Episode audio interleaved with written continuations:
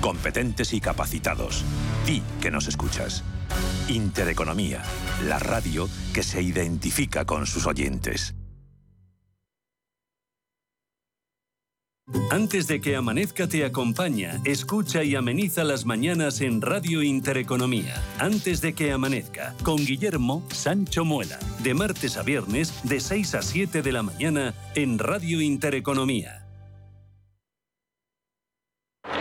Every business day, more than a billion shares change hands on America's major stock exchanges. Maybe the most important street on earth. Wall Street. En cierre de mercados, Wall Street.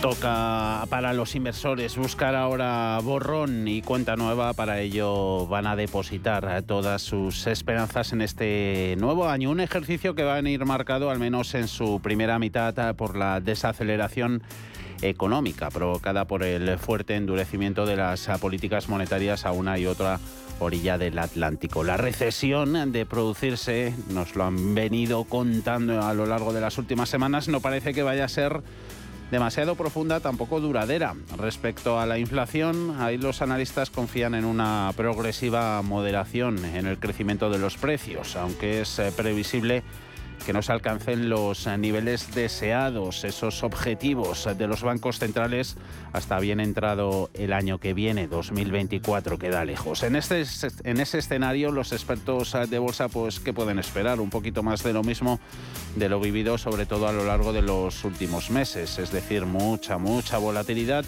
y sobre todo mucha rotación de activos para mantener niveles de rentabilidad. Eh, tenemos mercado americano hoy cerrado, algunas claves ahora enseguida contamos, antes ese primer vistazo a bolsas europeas en las que dominan las subidas. Ha arrancado este nuevo ejercicio IBEX, eh, lo hizo con dudas, con titubeos en su primer tramo de negociación, luego poco a poco se fue animando la cosa. Suma ahora avances índice selectivo del 1,3% en los 10.825 puntos. Un IBEX eh, que ha tocado su máximo intradía este lunes en los 10.860, el mínimo en los 10.714 inicio de año para los mercados que llega sin esa principal referencia, con Wall Street cerrado por festivo. Muchas plazas asiáticas también han permanecido hoy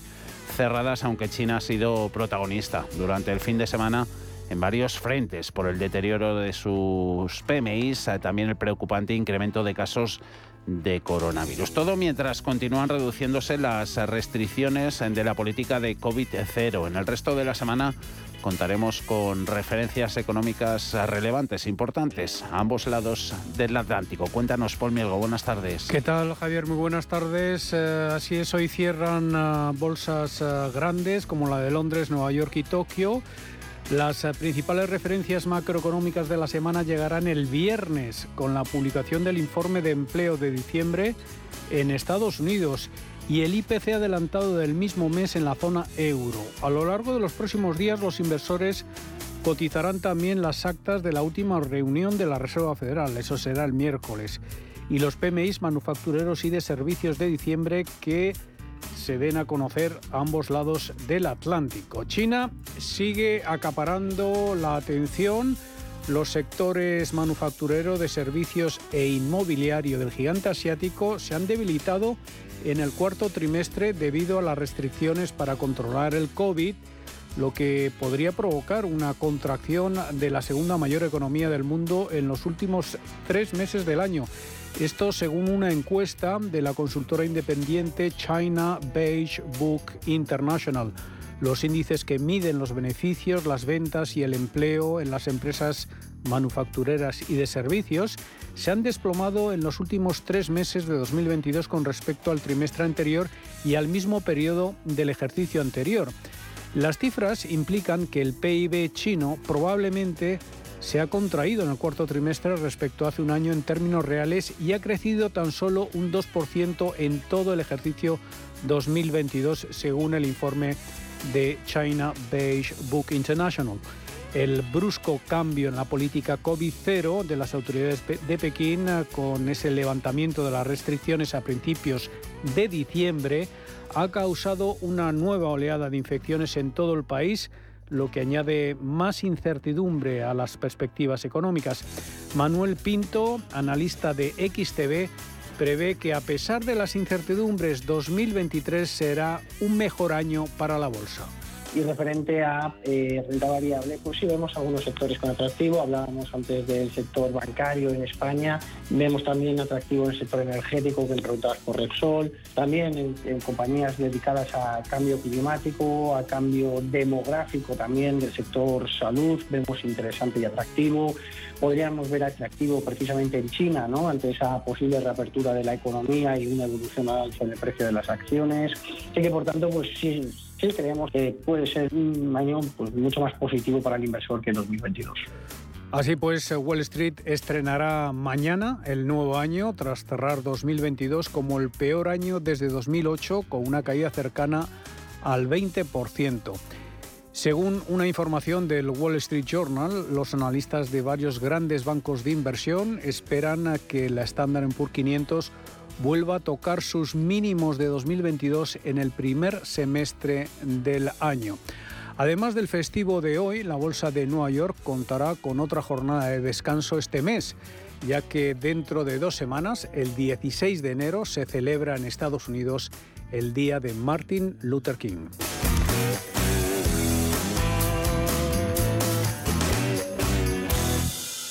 Air Europa presenta Cosas que vuelan, las croquetas de tu madre, un sitio para aparcar y sobre todo las increíbles ofertas de Time to Fly. Vuela a Europa desde 25 euros o a Caribe, Centro y Sudamérica desde 319 euros. Precios por trayecto comprando ida y vuelta. No te duermas y reserva ya en aereuropa.com porque estos precios vuelan. Air Europa, tú decides. Si te da por cambiar de banco, Santander te lo pone fácil. Hacerte cliente es tan sencillo y rápido que lo puedes hacer estés donde estés, que para algo es una cuenta online. Y además, te llevas 150 euros si traes tu nómina antes del 15 de enero. Consulta condiciones en bancosantander.es. Santander, por ti, los primeros. Pa, pa, para, pa. Esta Navidad, regala tiempo para compartir, para disfrutar, para sorprender o para ti mismo. Este año regala bonos Castilla Termal. Escoge entre sus propuestas con y sin alojamiento desde solo 35 euros. Compra y resérvalos en castillatermal.com o en el 983-600-816. Envío directo a tu email o la dirección que nos indiques. Esta Navidad sorprende con una experiencia en Castilla Termal. Antes de que amanezca te acompaña, escucha y ameniza las mañanas en Radio Intereconomía. Antes de que amanezca, con Guillermo Sancho Muela, de martes a viernes de 6 a 7 de la mañana en Radio Intereconomía.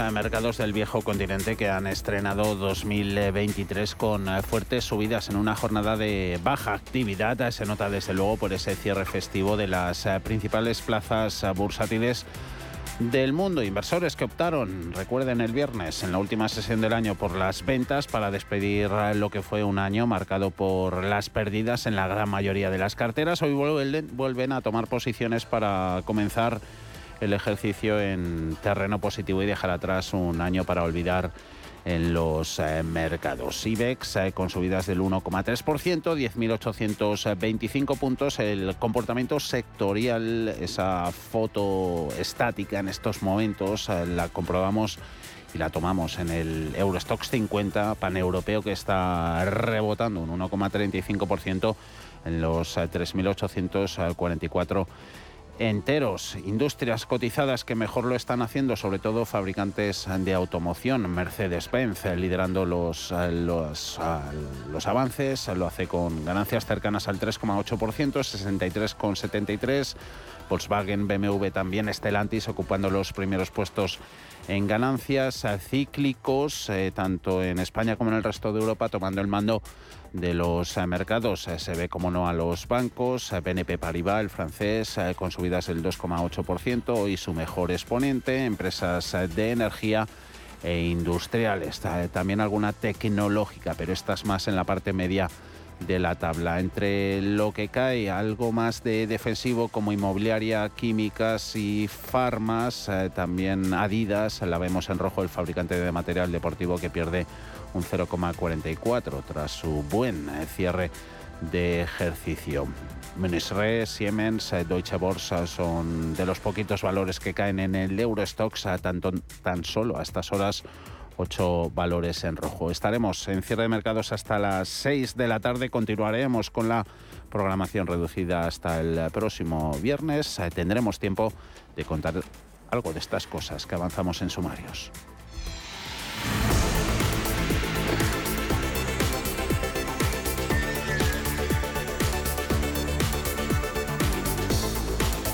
Esta primera jornada de 2023 eh, para la bolsa, el IBEX eh, cotiza con ganancias eh, destacadas después de cerrar el año con esas caídas superiores al 5% y ser uno de los selectivos que menos cayó en el año. Precisamente entre los motivos que explican un balance más positivo de la bolsa española más positivo respecto a otras plazas europeas está el peso de los bancos eh, dentro de nuestro mercado. Ana Ruiz, buenas tardes. Muy buenas tardes. El 2022 no ha sido un año fácil para las bolsas occidentales y la española no ha sido una excepción. Sin embargo, destacan algunos valores que han acumulado ganancias más que abultadas y, además los expertos creen que todavía no han tocado techo. CaixaBank se ha alzado como el más alcista con un avance cercano al 60%, seguido de Banco Sabadell 58% y Bankinter con un 45%. Entre las más alcistas también se sitúan Repsol con un 50% de ganancias o Logista, la última incorporación del selectivo con un avance del 45%. En el lado opuesto y con caídas no se sitúa casi ninguno de los pesos pesados del selectivo Fluidra ha sido la más bajista ya que ha perdido un 56%, unida a Robi y a Celnes con caídas cercanas al 50%. La caída del IBEX 35 no ha impedido que el selectivo español haya sido uno de los que mejor se ha comportado en Europa. Solo el PSI portugués con una subida cercana al 3% y el índice británico con un rebote de casi el 1% han logrado batir al índice español. Valores eh, de bolsa española, compañías que tienen intereses en Brasil. Allí Luis Ignacio Lula da Silva retoma el timón de la democracia más grande de América Latina con la promesa de recuperar la inclusión económica, también la prosperidad eh, que marcaron sus dos primeros mandatos como presidente de Brasil fue entre 2003 y 2011. Paul. En el acto de su toma de posesión el domingo en Brasilia, el líder izquierdista de 77 años dijo que las empresas estatales retomarán su papel impulsor del desarrollo económico los bancos públicos y la petrolera estatal Petrobras tendrán un papel decisivo en este nuevo ciclo. Lula también ha prometido gobernar con realismo fiscal y monetario. La rueda de la economía volverá a girar y el consumo popular tendrá un papel central en ese proceso, ha asegurado el presidente brasileño. Pero su tercer mandato no será fácil. Brasil está políticamente más polarizado que nunca con la confianza de su Partido los Trabajadores erosionada por los escándalos de corrupción. El mundo también se ha convertido en un lugar más difícil para los países emergentes y en particular para aquellos con problemas fiscales sin resolver.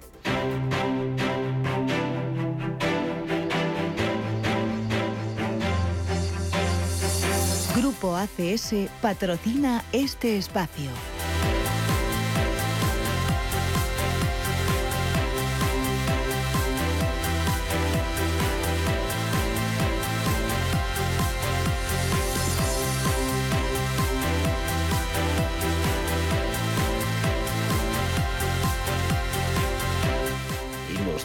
Que mejor se comportan en bolsa española. Por ejemplo, la turística, recuperando avances en precios después de pérdidas que asolaron al sector en los últimos días de negociación en 2022. Hoteles Meliá ganando un 2,8%, 4 euros con 70 y AG un 2,7, gestor aeroportuario AENA en los 120,55, eh, subiendo cerca de un 3%. Hay un total de 13 de los 35 valores que ganan más de dos puntos, entre ellos Grifols, el que mejor lo hace ahora mismo, un 3,6%, 11 euros con 15. ArcelorMittal 25,33, empieza con ganas el nuevo año subiendo más de un 3% e Inditex desde luego dando apoyo, soporte importante al mercado con sus 25,54 eh, que vienen después de experimentar subidas del 2,78 en Agas, Acerinox, eh, Sabadell, Colonial, Repsol, incluso BBVA y Bankinter ganando más del 2%. En el lado de las caídas, tan solo tres eh, cotizando con descensos son Fluidra, menos 0,4, 14 con 46 a valor que fue de esos perros el año que viene. Abajo Acciona Energía un 0,22, 36,06 y muy planito, pero con caídas del 0,08 tenemos a Ferrovial en sus 24,45. Actualidad corporativa, algo hay en lo que rascar. Miramos también recomendaciones, Ana. El Gobierno ha formalizado el contrato que adjudicó a Telefónica Móviles por importe de 204,88 millones de euros para el mantenimiento del servicio integral de radiocomunicaciones digitales de emergencia del Estado por un periodo de casi tres años. El contrato se adjudicó a finales de octubre de 2021 para que estuviera vigente desde el 1 de enero de 2022 durante un plazo de 35 meses, pero ha sido ahora cuando se ha conocido su formalización. AENA ha iniciado por su parte el proceso de renovación de la gestión de la actividad de alquiler de vehículos sin conductor en los aeropuertos de la red que entrará en vigor en noviembre de 2024. Esta línea de negocio es la tercera en volumen de ingresos comerciales del gestor aeroportuario y genera ventas de unos 1.200 millones de euros cada año para los operadores, mientras que BBVA y Santander han financiado con 240 millones a Metro Bacesa, cerca de 90 millones de euros se firmaron hasta diciembre de 2022, un 40% menos que en todo 2021. BBVA y Santander son accionistas y bancos de confianza de la compañía. Y por último, hemos sabido esta mañana que la Bolsa Española ha negociado en renta variable 28.259 millones de euros durante el mes de diciembre, lo que supone un 1,7% más que el mismo mes del año anterior y un 0,8% más que en noviembre de este 2022, según los datos de bolsas y mercados españoles. Grupo ACS, líder en el desarrollo de infraestructuras y servicios, les ha ofrecido este espacio y consultorio de bolsa. Estos eh, días eh, lo estamos empezando en cierre de mercados, eh, minutos antes del cierre de los mercados europeos, es decir, en una horita más o menos estará hoy con nosotros Rafael Ojeda de Fortage Funds. Ya pueden hacer sus consultas.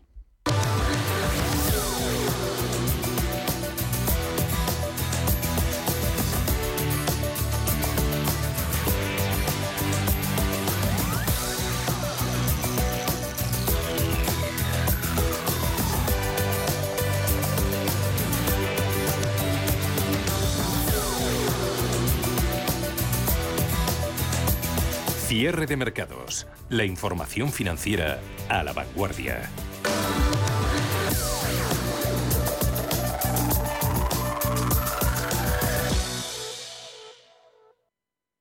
91 533 18 51 o 609 22 47 16 para las notas de voz y WhatsApp. El suelo se mueve bajo nuestros pies y parece que no hay otra salida. De lunes a jueves, consultorio de bolsa y fondos de inversión en cierre de mercados. Con Javier García Viviani, Radio Intereconomía.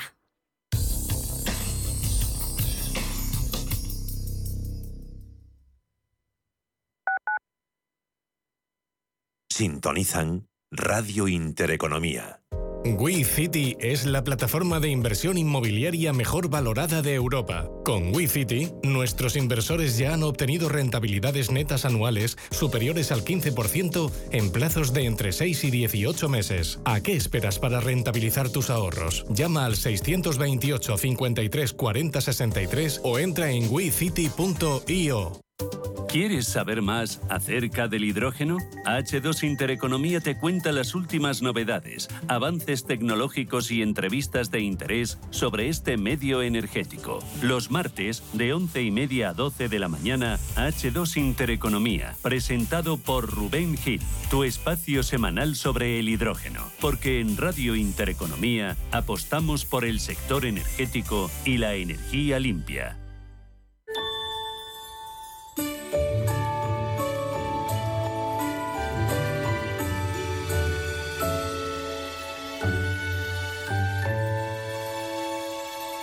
Radio Intereconomía les desea felices fiestas. Restaurante Inari Moraleja, tu japonés del Soto de la Moraleja junto al restaurante Kionansui. Comprometidos con la calidad, comprometidos con su seguridad. Reservas y pedidos en el 910 070356 o en grupoinari.es. Un restaurante del Grupo Inari. Radio Intereconomía es la mejor plataforma para dar a conocer, relanzar y poner voz a su empresa. Nuestro equipo comercial le asesora para conseguir sus objetivos. Contacte con nosotros en el 91 999 21 21 o escribiendo a comercial@intereconomía.com. Radio Intereconomía, la radio de las empresas.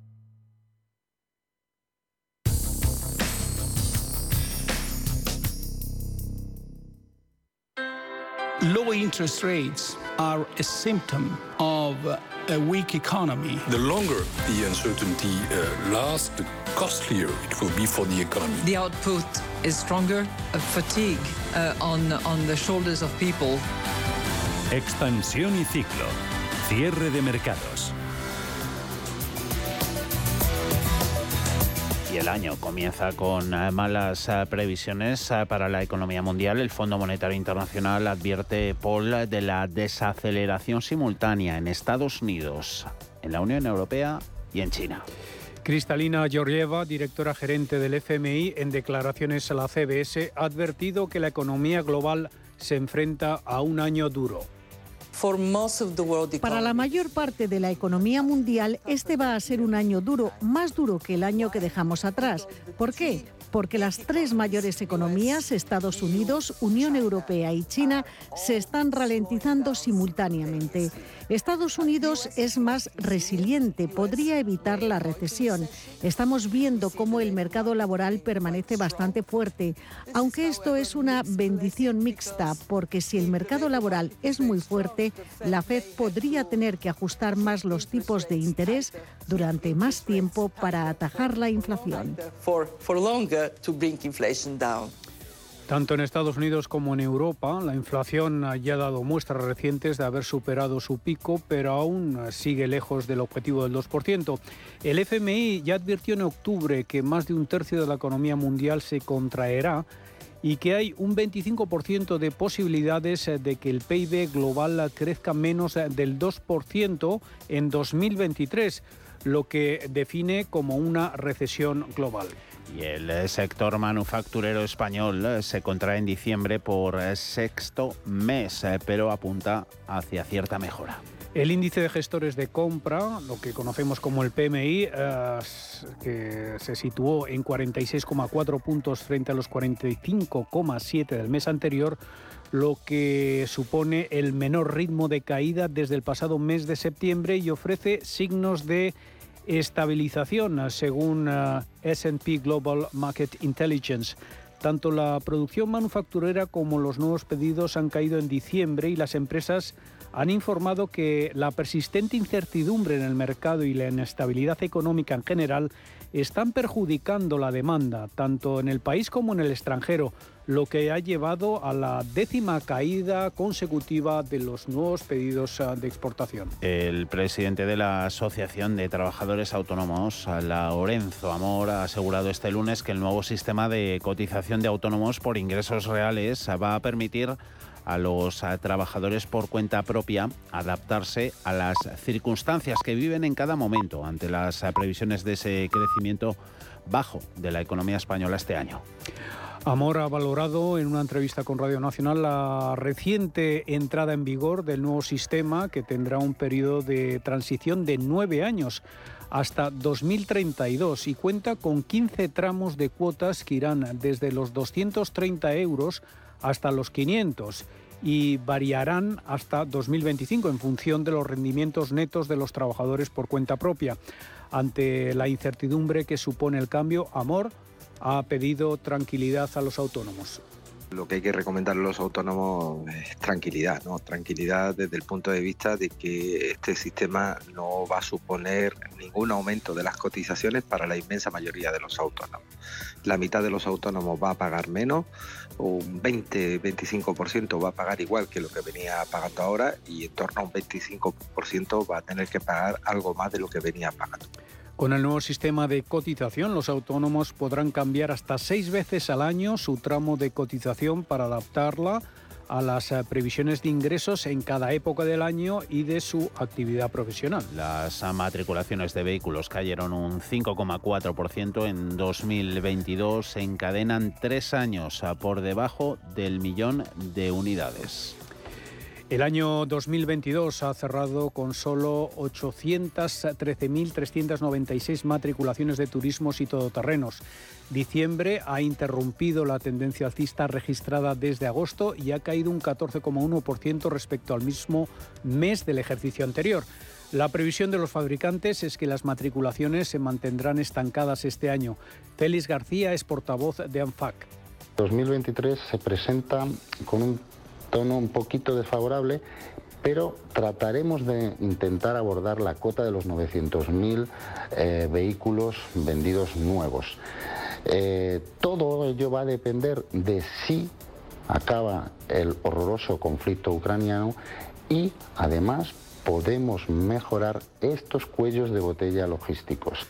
Toyota ha batido a SEAT y cierra 2022 como la marca más vendida en España por primera vez en su historia. Nunca antes un fabricante asiático había terminado un ejercicio como la firma con más matriculaciones en nuestro país. Y a su fin, la Asociación de Usuarios Financieros prevé que el Euribor alcance en junio de este año el 4%, lo que supone una subida por cada 100.000 euros de hipoteca, con diferencial en el 1% de algo más de 2.000 euros. Esta revisión arrojará una subida de sobrecoste anual en apenas un año de 2.769 euros, con el dato de cierre de diciembre por encima del 3%. A su fin destaca que, más allá de la vuelta a tipos que no se veían desde 2008, lo relevante es que cerramos el año con un acelerón en la subida del Euribor de diciembre desde el 2,8% que marcó a principios de mes. Lo que vamos a empezar a ver es una segunda vuelta a las subidas de 2022, sobre todo a partir del mes de junio cuando dimos el primer gran salto del Euribor al alza. A su fin, ha lanzado tres calculadoras que permitirán determinar el coste de la amortización anticipada, la ampliación del plazo o la contratación de productos vinculados. Esto es Cierre de Mercados con Javier García Viviani.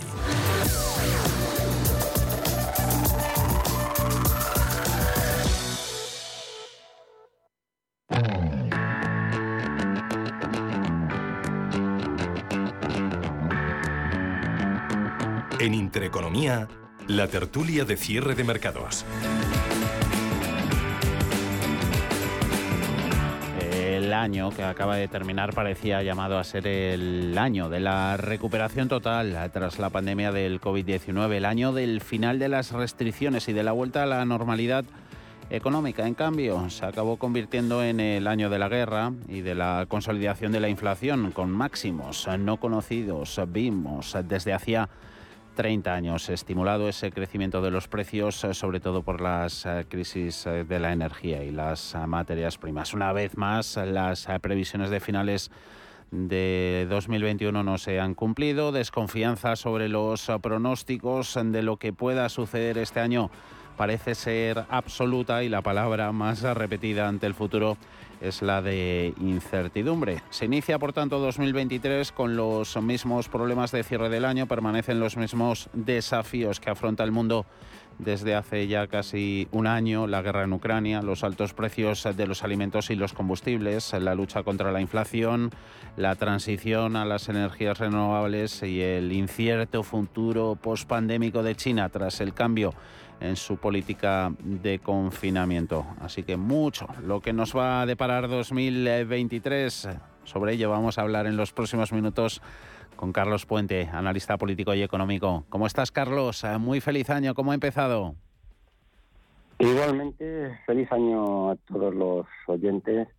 Y bueno, yo creo que mm, como, como pasa con la economía, la verdad es que eh, a nivel personal tampoco ha supuesto ningún gran cambio. Estamos a día 2 y por lo tanto no, no, no hay un gran recorrido. Ahora bien, las perspectivas son eh, digamos que muy distintas. O sea, que le podemos Eh, dar yo- un poco de recorrido en el optimismo a este nuevo ejercicio, Carlos, ¿o no?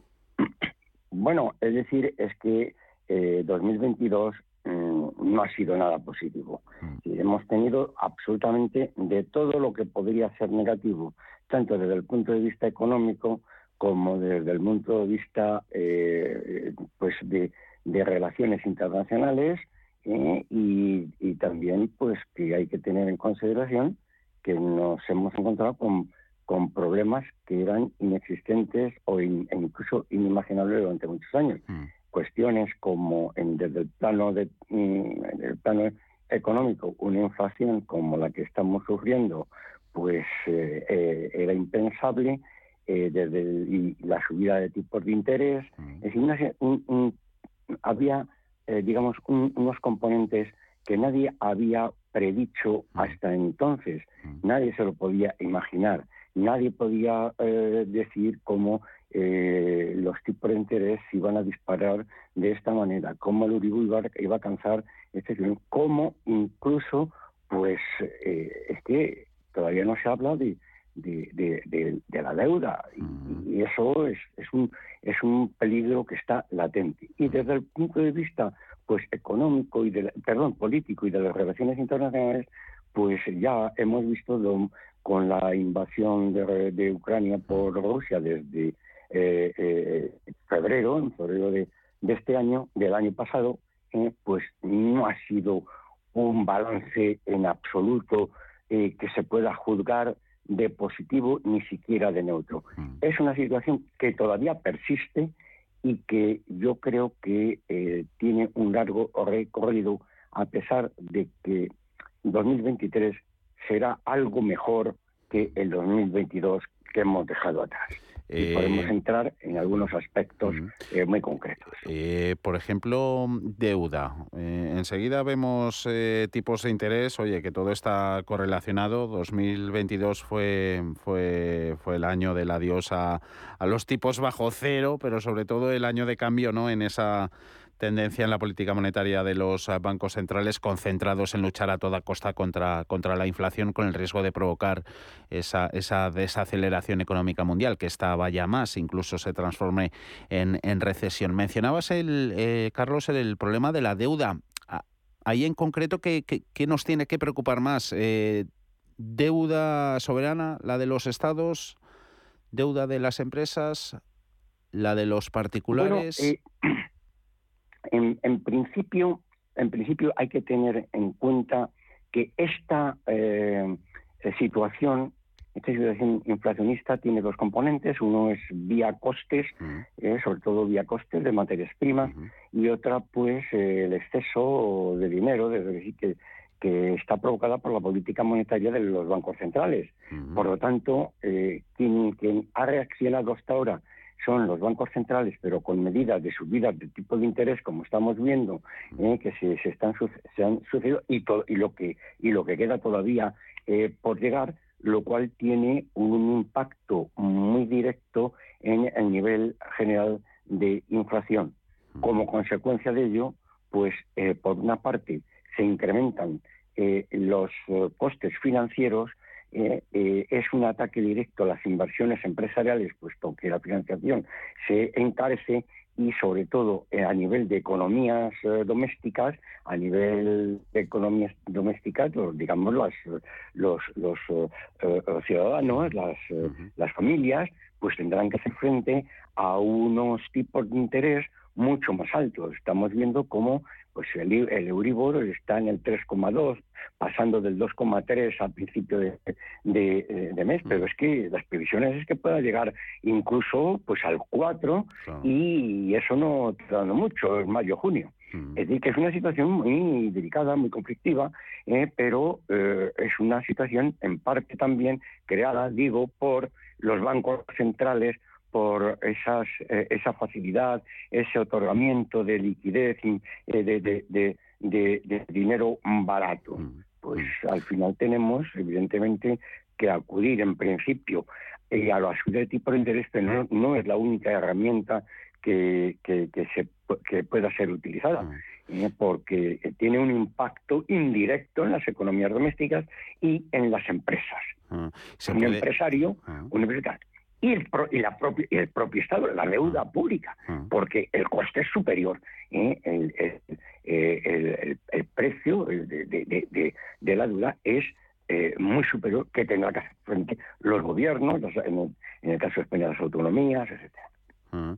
Y, y, se podría aprovechar, eh, Carlos, bueno, no, mucho, mucho se dice que ante grandes retos se encuentran grandes oportunidades, ¿no?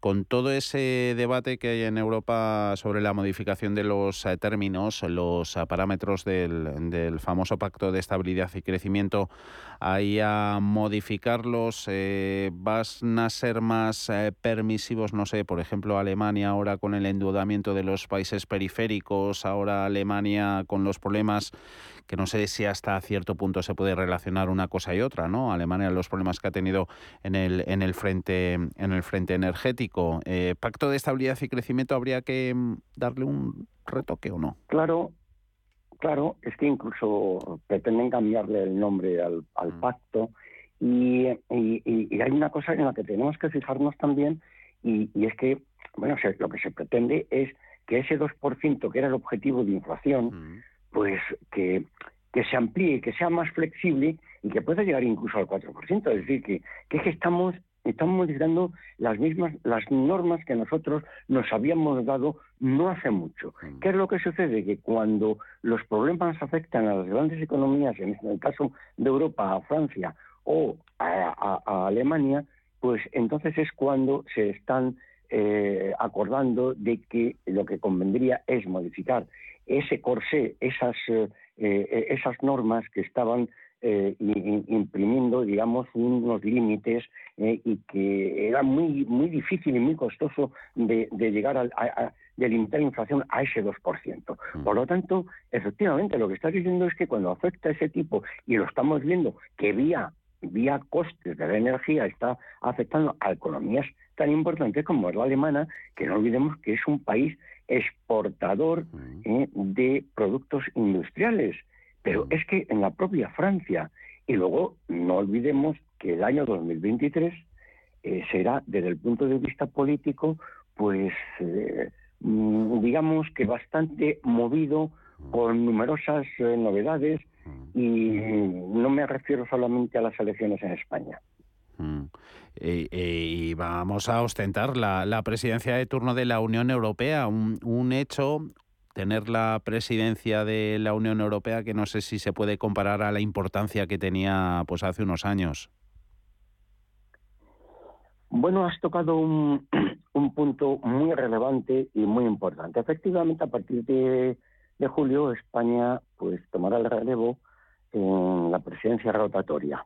Eh, y, y qué, cuál es la situación? Bueno, ahora es la República Checa quien la, está presidiendo, preside la, presidencia rotatoria y, la verdad es que está pasando un poco de puntillas debido a esta situación de inestabilidad con los casos eh, opacos, de, eh, con la falta de transparencia de, de los, las instituciones, con la aparición de algunos casos de corrupción decir, que, que esto no favorece en absoluto a la Unión Europea y, por lo tanto, mm. decir, el ser el presidir a la Unión, pues digamos que no va a ser lo relevante que debería ser o como ha sido en otras ocasiones.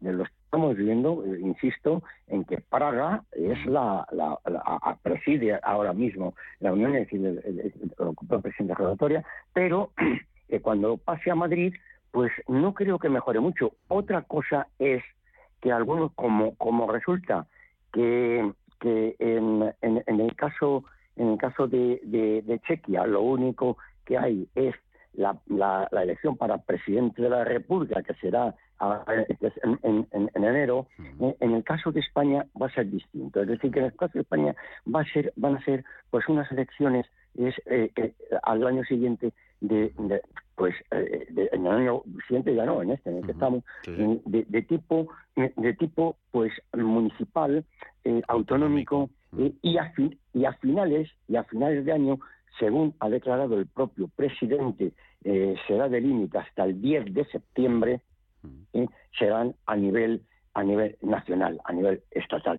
Mm, yo, no quiero sospechar de, que pudiera eh, tener la presidencia eh, española de la Unión pues como un no, sé una forma de manipular eh, para que tenga unos efectos internos que favorezca al gobierno. Mm. Y, pero todo pudiera ser. Estamos viendo lo que ha sucedido en otros países, en los propios Estados Unidos eh, nos hemos encontrado con la situación del, del presidente Trump que, que dudaba de, de, los resultados eh, de los resultados de las elecciones y que y que no hay que olvidar que está en curso en un procedimiento eh, semioficial u oficioso en el que todavía pues no se ha llegado al final pero que no se sabe muy bien si obedece a manipulación política o no. Pero es que hace mm, unos días ha aparecido también una noticia de que hay empresas controladas por partidos políticos que, que pudieran también a lo mejor manipular los resultados. Y, bueno, ya sabe todo el mundo a, qué empresa me refiero. Y, claro, eso no se podría permitir.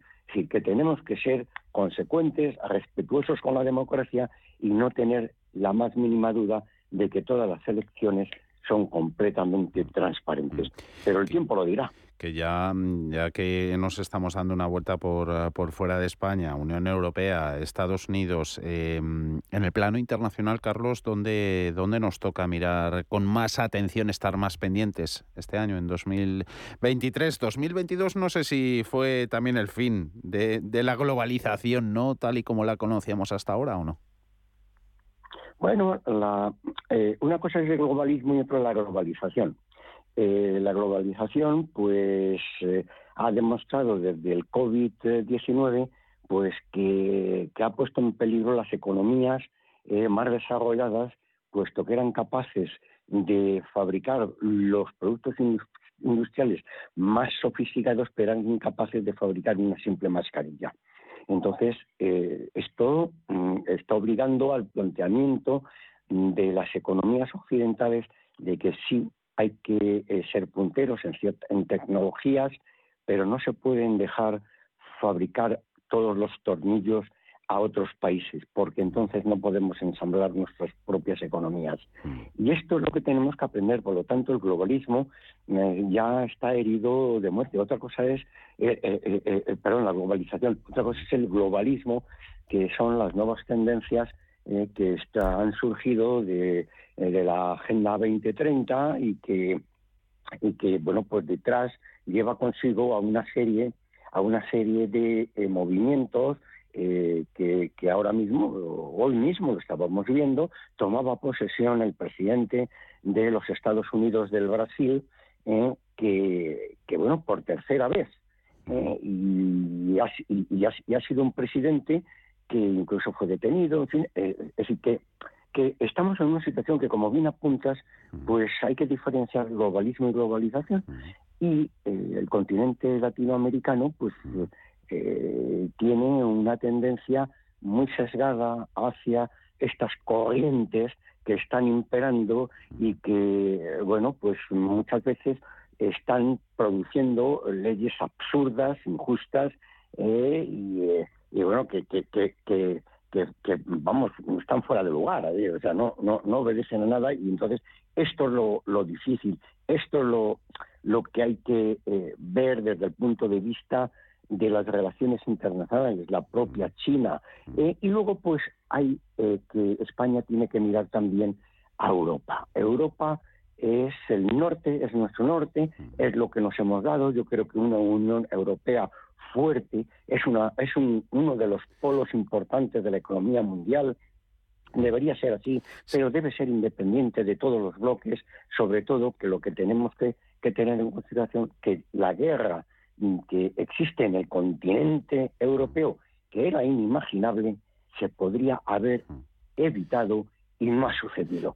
y esto es la lección que tenemos que aprender eh, y no se ha aprendido. Si dices, eh, Carlos, que, a España ahora le toca mirar más a Europa como uno de sus eh, mercados principales, ¿quiere decir que en los últimos años lo hemos dejado de lado un poquito?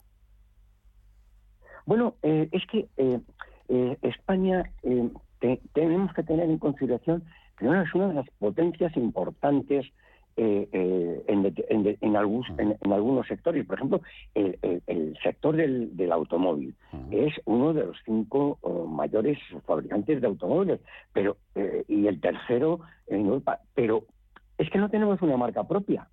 Es que ninguna, ninguno de los automóviles que se fabrican en España llevan la marca España. no es tecnología puramente española que un día eh, pueda impedir que los que detentan cualquiera, y no quiero mm, mm, eh, mencionar a ninguna marca, pues un buen día, por iniciativa o estrategia empresarial, pudieran desmantelar o dejar de producir en España y España se quedaría eh, sin un sector sumamente importante. Por lo tanto, sí que ha, ha, prestado poca, poca, poco interés y sobre todo que debería tener una presencia mucho más desarrollada eh, eh, un sector que es fundamental, eh, que es el agrícola. El sector agrícola en, en Europa prácticamente se puede hablar que es el sector español. O sea, cualquiera que viaje por los países de Europa Central verá cómo la inmensa mayoría de los supermercados están abastecidos de, de, la industria agrícola española. Y para eso se tienen que desarrollar unas vías importantes de comunicación y exportación, como pasa eh, con el corredor mediterráneo, que se está hablando constantemente, pero es que no se acomete eh, en, su, en su debida eh, magnitud, y, eso comunica con Europa. Es decir, que estos son, son temas fundamentales. Y otro es el energético, es decir, que son temas muy fundamentales que interesan a, la economía española y que cualquier gobierno que salga de las próximas elecciones debería acometer de forma directa. Y bueno, es que eh, incluso eh, no es que sea ninguna aportación mía, es que hay que remontarse a Joaquín Costa, eh, que ya denunciaba esa situación de nuestro, de nuestro país frente a la situación general eh, de Europa, porque hay que atacarlo. Los propios fondos europeos, es que hay que utilizarlos, hay que utilizarlos de forma conveniente. No hay que malgastar determinados fondos que pueden ser importantes para la industria y el desarrollo de infraestructuras españolas solo por ideología política. Esto es lo importante. Tenemos el dinero de Europa y tenemos que seguir mirando Europa. Esperemos que eh, la presidencia española pues de un enfoque distinto hasta eh, eh, del que hasta ahora hemos eh, seguido por parte no solamente de este ah. gobierno, sino también por el del anterior, el del Partido Popular. Que son muchos deberes, retos, también oportunidades, lo que tenemos por delante. Y aquí, como no, lo analizaremos contigo. Carlos Puente, analista político y económico, un placer como siempre y desearte de nuevo todo lo mejor para este año. Un placer. Carlos, hasta la próxima. Un abrazo y feliz año. Chao. Hasta la próxima.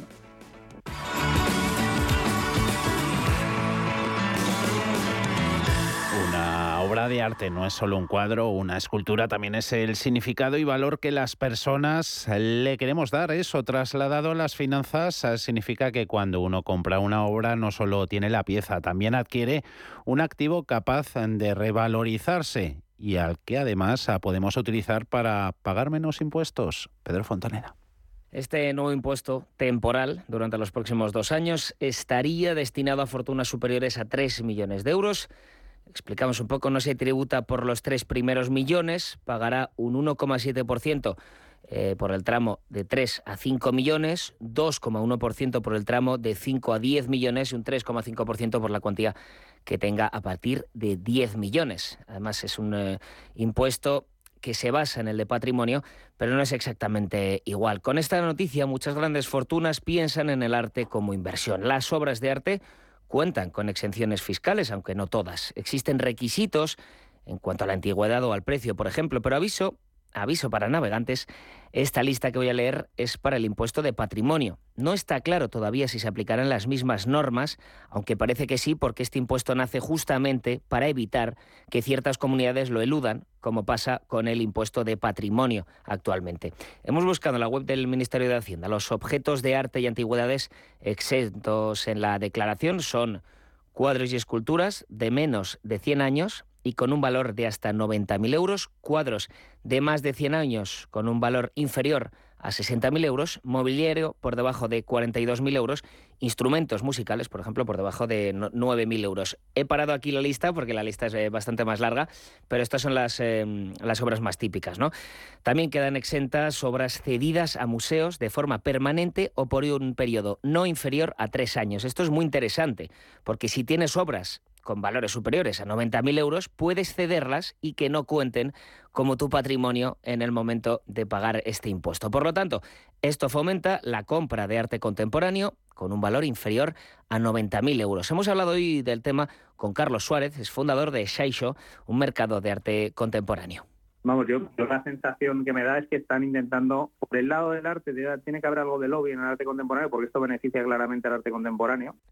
También has explicado que no hay en España cultura de declarar las obras compradas. Los coleccionistas intentan comprar cuando el artista no es eh, tan caro como puede llegar a ser. Tú cuando compras normalmente eres coleccionista, y estoy hablando de los coleccionistas más grandes, eh, incluidos. Eh, normalmente compras cuando el artista todavía no está muy hecho. ¿no? El gran coleccionista, hay muchos artistas que compran que para él son emergentes, que a lo mejor son artistas arco o base lo que sea, ¿no? Y que los compra a 50.000 euros, a 100.000 y demás, y luego pasan los años, pues como le pasó a Damien Hirst, ¿no? O como le pasó a Caus, ¿no? Eh, y luego los compra y con el paso de los años se valen millones, ¿no? Que ahí es donde piensas, oye, pues ahí merece la pena que declarar, ¿no? A nivel de registro, la propiedad de, la, de, de, oye, esta obra la tengo yo, otra cosa que es interesante destacar son los bienes de interés cultural, obras que se consideran patrimonio del país por su importancia cultural o histórica y que están exentas de tributación en patrimonio. Existe, de hecho, una lista de estas obras, o sea que está muy claro cuáles son. Eso sí, son muy específicas y si quieres venderlas tienes que contar con la autorización de cultura. Nos ha recordado Carlos Suárez un caso, el de Jaime Botín y el cuadro de Picasso, cabeza de una mujer joven. Quiso sacarlo de España pese a la prohibición del Ministerio de Cultura. De ahí un poco el famoso caso este de del hermano de Patricia Botín, ¿no? Que quiso sacar un Picasso en, en su yate, ¿no? Eh, y le pillaron y le pusieron una multa que era, pues no el valor de la obra, el valor de la obra tasada, ¿no? Eh, que tuvo que pagar más de 90 millones de euros de multa, una cosa. 90 millones, 91 millones de euros de multa y el valor del cuadro según la última tasación era de 26 millones. Ya sabemos que eh, las tasaciones pueden variar eh, con el paso de los años. Por lo tanto, es interesante invertir en obras de menos de 100 años y con un valor en el momento de la compra de hasta 90.000 euros. O sea, arte contemporáneo y digamos, entre comillas, emergente. Y si tienes en propiedad obras de más de 100 años o con un valor de 100.000 euros para arriba, puedes evitar ser grabado por ellas si las cedes a un museo o colección por más de tres años. Tu Navidad, tu radio Intereconomía, siempre contigo. ¿Te habían pagado alguna vez por aprender? Bueno, quizás tus padres te hacían algún regalito al finalizar el curso. Pero, ¿te habían pagado alguna vez 200 euros por aprender de trading? El broker IG lo está haciendo. Hasta el 31 de enero, IG está dando bono de 200 euros para operar en Turbo 24. ¿Cómo conseguirlo? Abrir cuenta real, hacer el curso de tres vídeos tutoriales y aprobar el test final. Más información en IG.com. El trading de Turbo Warrants, productos cotizados, está asociado a un riesgo elevado. ¿Sabes que el mejor chocolate del mundo también puedes comprarlo en España? Pacari, la marca de chocolate bio más premiada del mundo, te trae los sabores más increíbles. Chocolate con fruta de la pasión, sal de Cuzco y Nibs, rosa andina y yerba luisa, entre otros. Chocolates producidos con cacao fino de aroma ecuatoriano. Una experiencia de sabor y texturas que hace que tus sentidos entren en otra dimensión. Encuéntranos en el corte inglés.